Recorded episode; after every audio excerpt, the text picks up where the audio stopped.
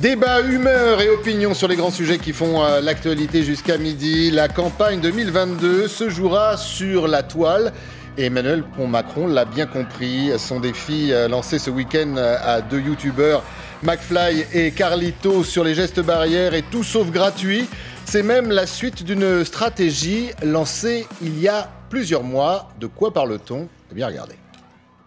Je vous lance un défi. Faites une vidéo pour réexpliquer ces gestes, l'importance de les respecter, de ne pas nous rassembler, de ne prendre aucun risque, pas avoir de grands regroupements, faire au maximum le, télétravail. Faites cette vidéo toute simple. Et si vous avez 10 millions de vues, je prends un engagement. Vous venez tourner à l'Elysée. 10 millions de vues pour nous aider à battre le virus. À vous de jouer. Merci. Alors tous les commentateurs politiques euh, et les communicants sont unanimes. À la prochaine campagne présidentielle ne ressemblera à aucune autre, principalement euh, du fait de l'épidémie de Covid. Fini les grands meetings. Euh, le terrain et place aux réseaux sociaux. Ce qu'en pensent les Français de cette stratégie, eh bien écoutez-les. 2022 est pas loin, euh, il est très fort en com, le monsieur. J'ai l'impression qu'il pense plus à ses présidentielles, euh, les futures présidentielles et avoir les voix des jeunes. Et ça fait euh, trois semaines qu'on l'a pas entendu parler pour le coronavirus. Et là, il nous parle juste pour faire une blague un peu. Bastien Auger, le président vient d'être percé. On l'a entendu. Sa stratégie a été découverte par les Français. Oui, c'est une partie de sa stratégie, du moins, euh, pour essayer de viser euh, cet électorat qui ne peut pas forcément atteindre par euh, les médias traditionnels, par nous ou par, par les médias classiques de la communication, qui sont ces jeunes qui votent, il faut le rappeler, beaucoup moins que l'ensemble des Français. Et pourtant, c'est un public qui veut cibler Emmanuel Macron.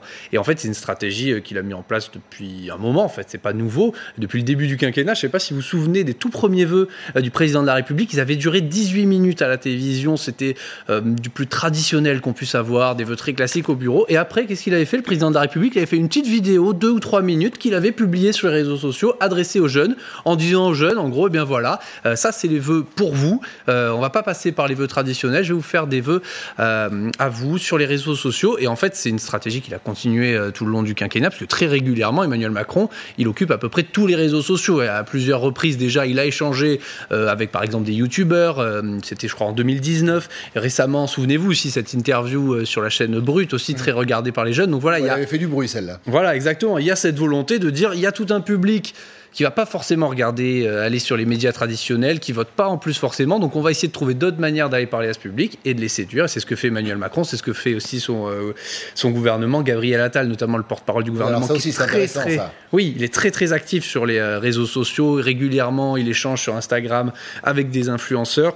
Il va lancer maintenant euh, sa chaîne, je crois, sur Twitch et sur YouTube avec un studio à l'Elysée pour échanger avec les influenceurs. Voilà, il, y a, cette volonté d'essayer de sans filtre. Voilà, ça s'appelait euh, sans filtre. Il y a cette volonté du côté du euh, chef de l'État et du gouvernement, mais d'ailleurs dans l'ensemble de la classe politique, euh, notamment c'est que Jean-Luc Mélenchon l'a beaucoup fait aussi euh, déjà avec YouTube, d'aller parler aux jeunes avec d'autres canaux de communication. Bah, vous dites l'ensemble, mais euh, pas totalement l'ensemble. On a l'impression qu'il y en a, potentiels adversaires d'Emmanuel Macron, qui ont pris un peu de, retard. on peut dire qu'Emmanuel Macron a, pris de l'avance? Bah, ce que je pense, c'est que c'est déjà assez habile d'aller sur les réseaux sociaux pour deux raisons. Déjà, un élément de contexte, c'est qu'on est en période de Covid. Donc de fait, on est plus isolé. Déjà, par nature, le pouvoir isole. Il isole physiquement, il isole euh, par la nature des, fonctions que vous exercez. Et euh, en raison du Covid, tout simplement, vous ne pouvez pas faire de bains de foule, vous ne pouvez pas aller à la rencontre des gens. Donc finalement, aller sur les réseaux sociaux permet de faire des bains de foule numériques, ce qui en plus a l'avantage d'une forme de désintermédiation. Vous n'avez pas de, garde du corps autour de vous, vous n'avez pas de, de, de, ah, y a une forme de proximité qui se crée quand même? Oui, alors... on ne peut pas parler de proximité? Si, si, Parce que les politiques ont toujours dit on fait du terrain, on arpente les marchés, euh, les permanences, la bonne vieille tradition. Je crois au contraire que vous avez une plus grande proximité, paradoxalement, sur les réseaux sociaux que dans la vraie vie, parce que les gens. Vous rentrez euh, chez les gens? non. parce que les gens déjà sont derrière leur écran, donc peut-être qu'ils auront plus de facilité à dire ce qu'ils, veulent dire. Vous n'avez pas euh, l'aspect impressionnant du cordon de caméra, de, de, garde du corps, etc. Donc c'est, plus facile. Mais il faut, quand même faire campagne, ou alors Emmanuel Macron a décidé, alors Covid oblige, hein, on ne sait pas ce que sera la campagne de 2022, mais on, on sait déjà qu'elle elle sera différente on peut espérer quand même qu'on finisse par avoir des vaccins et que à la fin de l'été, on dessert le kiki et qu'on réouvre la France. Donc, euh, sauf accident, s'il y a des nouveaux variants encore plus méchants que le, le variant brésilien et le variant sud-africain, la vaccination va finir par faire effet. Alors, le, programme vaccinal escargot français aura pris six mois de retard par rapport à Israël et l'Angleterre, mais il va finir par euh, permettre les débats. Donc, en réalité, je suis moins, euh, pessimiste euh, que M. Blesset. Je pense qu'on va avoir des vrais meetings et je pense qu'on va avoir une campagne traditionnelle une fois qu'on aura vacciné une majorité de Français. Mais cela dit, Là, en fait, Macron ne prépare pas une campagne sans meeting parce qu'il espère qu'on va finir par euh, sortir de la crise du Covid. en réalité, il veut forcément le même public. Il veut assécher en réalité euh, le candidat écologiste. C'est-à-dire pour être certain d'être au deuxième tour, il a besoin d'euthanasier la candidature probable de Jadot. Euh, il veut à tout prix éviter d'être le troisième homme et qu'il y ait un deuxième tour, soit Jadot-Marine Le Pen, soit Mélenchon-Marine ah, Le Pen. Et, et pour, pour être de façon certaine au deuxième tour, il a besoin d'asphyxier les Verts en récupérant l'électorat jeune.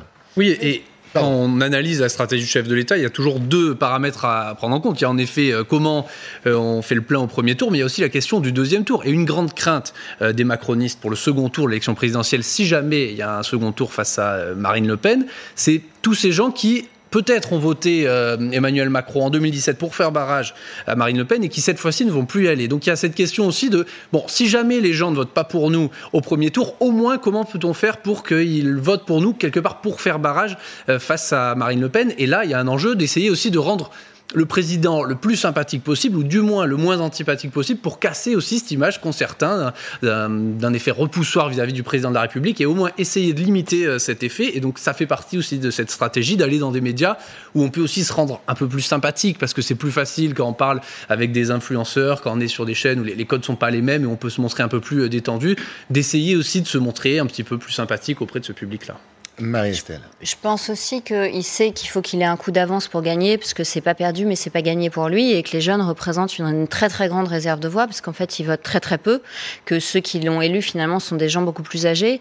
Euh, et, puis, je pense que ce qu'il a, ce qu'il a fait avec YouTube montre qu'il est relativement mal à l'aise avec cette population, parce que bien qu'il soit le président le plus jeune de la Ve République, en fait, les jeunes ne s'identifient pas du tout à lui, parce qu'ils ont l'impression qu'Emmanuel Macron n'a jamais été jeune comme il fait partie d'une, qu'il a toujours été ce qu'il est aujourd'hui, qu'il a toujours été, qu'il a toujours eu l'âge qu'il a maintenant d'être un président jeune, mais, mais que finalement sa vie d'étudiant n'était pas du tout celle des étudiants qui aujourd'hui euh, rament pour arriver à aller à la fac un jour par semaine. Et donc on leur a tellement tapé dessus depuis un an qu'il est obligé de faire un geste vers eux maintenant, parce que sinon il sait très bien que soit ils ne voteront pas, soit ils iront chuter sur, euh, sur les, côtés, euh, les bas-côtés de la route. Je crois, sous votre contrôle, il y avait une réflexion d'Emmanuel Macron dans une une interview où il disait euh, combien de temps je vais payer un corps, le fait d'avoir été banquier, c'était trois ans de ma vie, mais voilà. C'est ça l'image qui a du mal à, à disparaître chez les jeunes ou il y a autre chose Je suis pas sûre que chez les jeunes, on pense, c'est plutôt ceux de 40-45 ans qui pensent à son passé chez Rothschild. Les jeunes ne pensent pas à ça, c'est simplement que les jeunes d'aujourd'hui, les problématiques des jeunes de 20 ans, même ceux qui n'ont pas de problème de précarité majeure, ne sont pas du tout des problèmes qui leur permettent de s'identifier à Emmanuel Macron, au système dans lequel est Emmanuel Macron. C'est pas comme ça qu'ils voient la politique. Ça fonctionne ou pas? C'est la question que l'on se pose. Et est-ce que cette image, est-ce que ce, Enfin, cet effort que fait Emmanuel Macron, puis on le voit aussi peut-être sur ordre du président un certain nombre euh, de, ministres. Ah oui, c'est une demande claire de sa part. Ah, c'est une demande auprès oui, C'est Emmanuel Macron qui a demandé à Gabriel Attal euh, va chercher les jeunes sur les réseaux sociaux. Non, mais j'aime vous entendre. Au moins c'est clair, au moins c'est précis. On le, bah, Incontestablement, ça le rend sympathique. Il y a eu euh, effectivement cette vidéo YouTube. Avant ça, il y avait eu la campagne de vaccination, enfin la campagne pour les gestes barrières avec des images de Macron qui ouvraient des fenêtres. Oui, mais ça a été raillé. Voilà, ça, ça le rend sympathique. Ça a été rayé parce que les images étaient ah, ça rend sympathique. Ça rend sympathique, mais si vous voulez, ça règle pas le fond du problème, surtout dans le contexte actuel où il y a un fort enjeu sur la situation de la jeunesse qu'on voit en, voie de précarisation sur le plan financier et psychologique. Et peut-être qu'il faut faire attention à pas tourner trop en dérision et à prendre la jeunesse comme un élément de divertissement et répondre concrètement à ses préoccupations. Parce que si on donne le sentiment que le président s'amuse en faisant des petites vidéos et qu'il n'y a pas de solution concrète sur les préoccupations de la jeunesse... Euh, micro-trottoir, pardon, euh, tout à l'heure. Oui, les gens ne sont pas dupes. Bah, les gens n'étaient pas dupes. Pourquoi c'est dangereux, justement? Notamment euh, vis-à-vis de la jeunesse Je pense qu'il devrait faire un usage des réseaux sociaux qui sera un usage plus tourné vers les outils démocratiques. C'est-à-dire qu'on peut aujourd'hui, grâce aux réseaux sociaux, je pense à Twitter, à, des applications très nouvelles comme Clubhouse qui, est en, qui fait florès en ce moment, euh, utiliser... Je sais pas si toutes celles et ceux qui nous regardent euh, sont au courant de tout. Alors, vous avez l'autorisation et le temps de décrypter ce dont vous parlez. Bah, on parlait de Twitch également, donc qui sont des, applications qui, naissent et qui permettent d'avoir une, interaction directe et donc de faire émerger des problématiques euh, du, terrain qu'on n'a pas forcément l'habitude d'entendre quand on est euh, dans sa tour d'ivoire en, tant que, dirigeant, et ensuite d'élaborer des, décisions donc dans un cadre démocratique. Donc je pense que s'il veut utiliser intelligemment les réseaux sociaux, il ne faut pas qu'il fasse tout simplement pour, utiliser des youtubeurs et amuser la galerie, mais pour vraiment utiliser comme un outil démocratique euh, les réseaux sociaux. C'est-à-dire que McFly et Carlito, ça peut devenir rapidement du gadget? Un peu. Ça n'a pas beaucoup d'importance au fond par rapport aux questions de fond qui se posent en plus particulièrement en ce moment parce qu'on est dans une crise quand même où, et le président l'a dit lui-même d'ailleurs et tout le monde le reconnaît, les jeunes sont très frappés parce qu'il y a la précarité, parce qu'il y a l'isolement pour beaucoup d'entre eux. Et donc il y a un débat aussi de, fond qui est en train de se poser pour sur les jeunes et on voit aussi que certains opposants s'en saisissent aussi pour dire euh, nous on propose un, soit un revenu universel, soit certains proposent euh, d'élargir le RSA euh, aux jeunes, ce que Emmanuel Macron ne souhaite pas faire. Pour l'instant il préfère élargir ce que lui appelle la garantie jeune. Donc on voit de toute façon, cette jeunesse aussi qui a particulièrement souffert et qui souffre particulièrement de cette crise, ça va être un débat de fond. Il va forcément aussi avoir une course aux propositions euh, sur ce point. Je Je suis pas sûr qu'en termes de... Pardon. Il faudrait pas oublier euh, la dynamique électorale. Le dernier sondage montre un deuxième tour à 48-52. Marine Le Pen à 48 et puis Macron à 52. Et là, le recentrage, après la dédiabolisation du Rassemblement national marche plutôt pas mal, y compris chez les jeunes. La dernière interview de Marine Le Pen dans l'opinion d'hier sur la dette est extrêmement raisonnable. On, croirait lire du Raymond Barre. Donc euh, Macron n'est plus face à un rassemblement national d'extrême droite, il est face à un rassemblement national qui petit à petit prend la place idéologique des républicains qui sont en train de mourir. Donc euh, il y a le feu au lac pour Macron.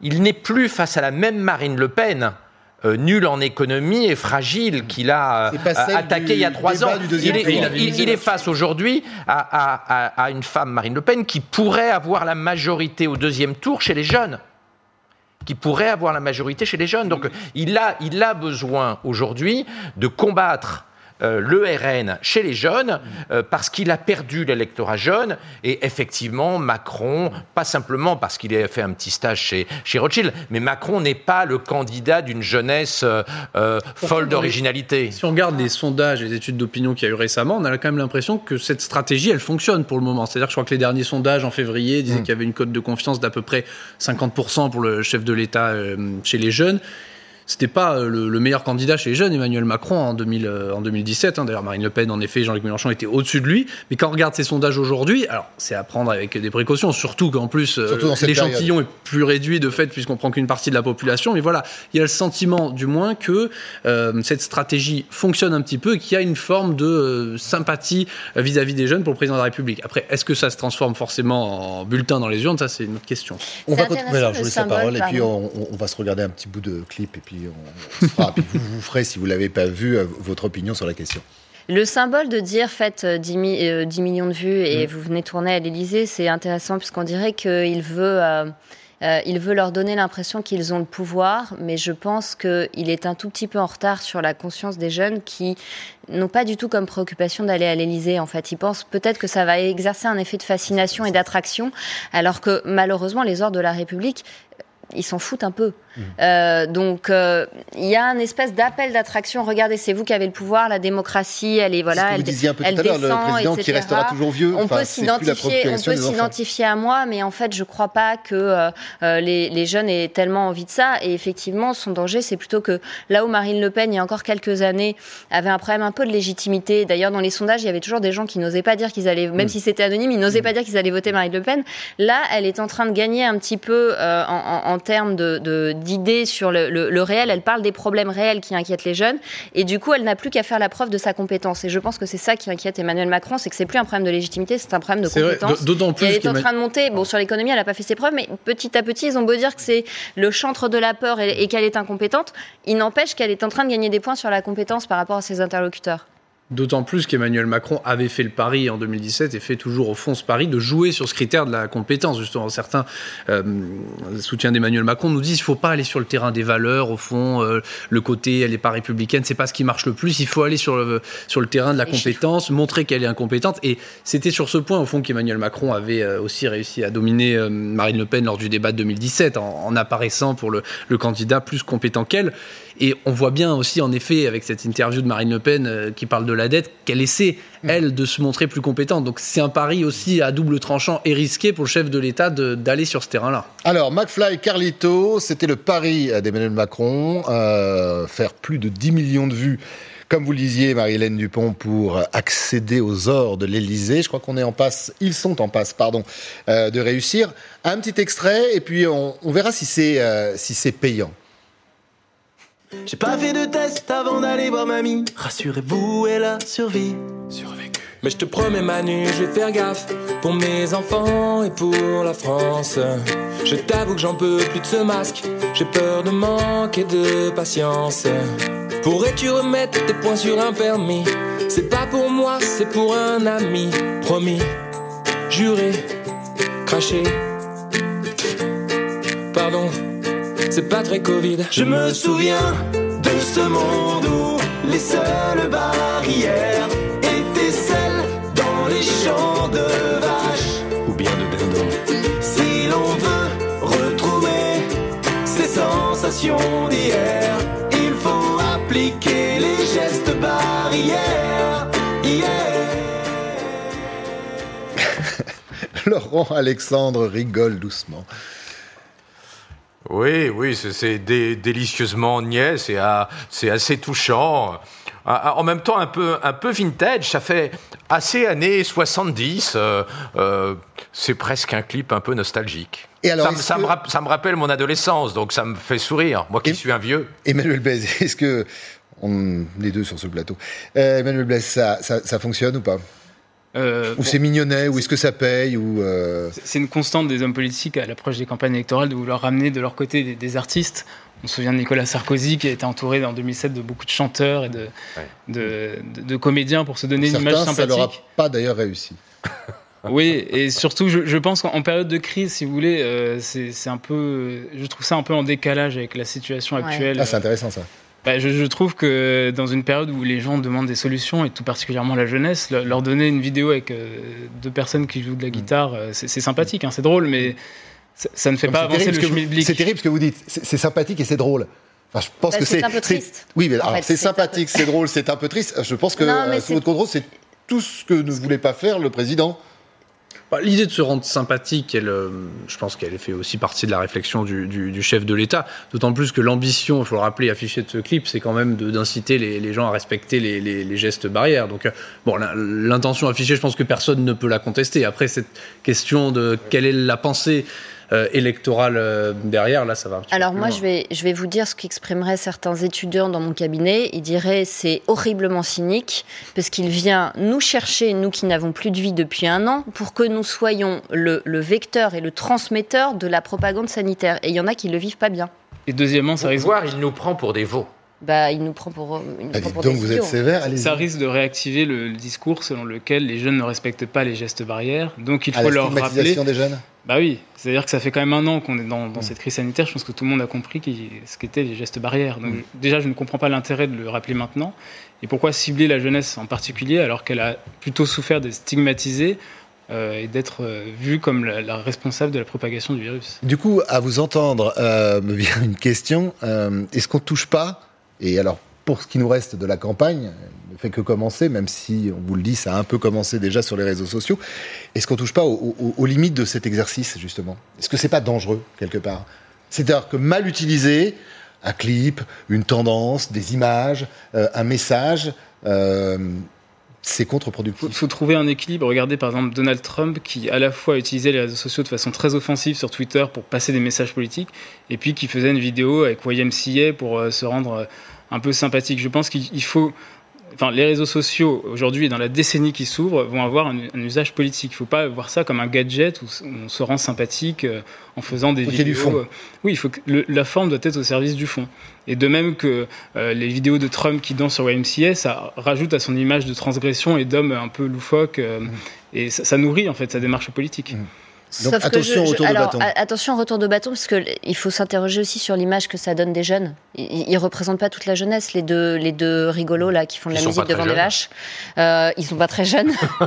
à titre personnel, je ne les connaissais pas. Attention, ah bah parce que je pense que la politique gagnera plus d'électeurs à se reverticaliser et à retrouver une dignité. Je suis pas sûre qu'elle aille dans ce sens avec ce genre de, de de rigolade. Bah, ça fait un peu virage populiste, hein. ça fait un peu Pébé Griot, le mouvement 5 étoiles, euh, les mouvements populistes, hein, de, transformer euh, la politique en, rigolade populaire. Euh, et, ça, et ça va pas très bien à, Macron, qui est plutôt un garçon sérieux. Bastien Auger, rassurez-nous, la politique de terrain, la campagne de terrain, si sur le fond de la pandémie les choses s'arrangent, il y en aura une, les états-majors s'y préparent? Je, crois. En tant que journaliste politique, d'abord, je l'espère, parce que c'est quand même intéressant à suivre.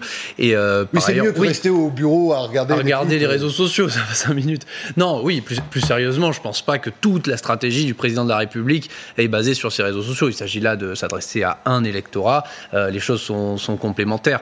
On est quand même à un an de la plus même de la campagne, euh, un an de la campagne, euh, évidemment qu'il y a, je pense, dans tous les états-majors, l'espoir que les meetings vont pouvoir reprendre, les déplacements euh, de terrain vont pouvoir reprendre, d'autant plus qu'Emmanuel Macron, il aime ça. Et c'est vrai que les séquences qu'on voit moins euh, ces derniers temps et que lui aimait, c'était tous ces bains de foule, euh, ces moments d'échange où il pouvait aller euh, échanger avec les, Français, quitte à être interpellé d'ailleurs, mais c'est vrai que c'est un exercice aussi que lui appréciait, d'être interpellé, de débattre avec les Français. Et c'est vrai que c'est quelque chose qu'il a moins en ce moment. Et je pense que lui-même a hâte aussi de, retrouver un petit peu cela. D'ailleurs, on voit qu'il continue à, se déplacer et que même en période de confinement, il n'a jamais vraiment arrêté de se déplacer, ce qui parfois lui a été reproché d'ailleurs.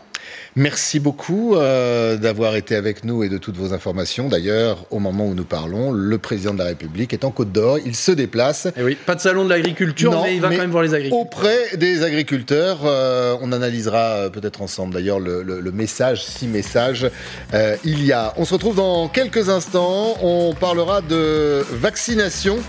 Vous allez voir qu'il y a des pays qui commencent à voir le bout du tunnel, notamment le Royaume-Uni, où il y aura certainement un été alors que nous, on parle de plus en plus de congés confinés. On en parle et on se retrouve dans un instant.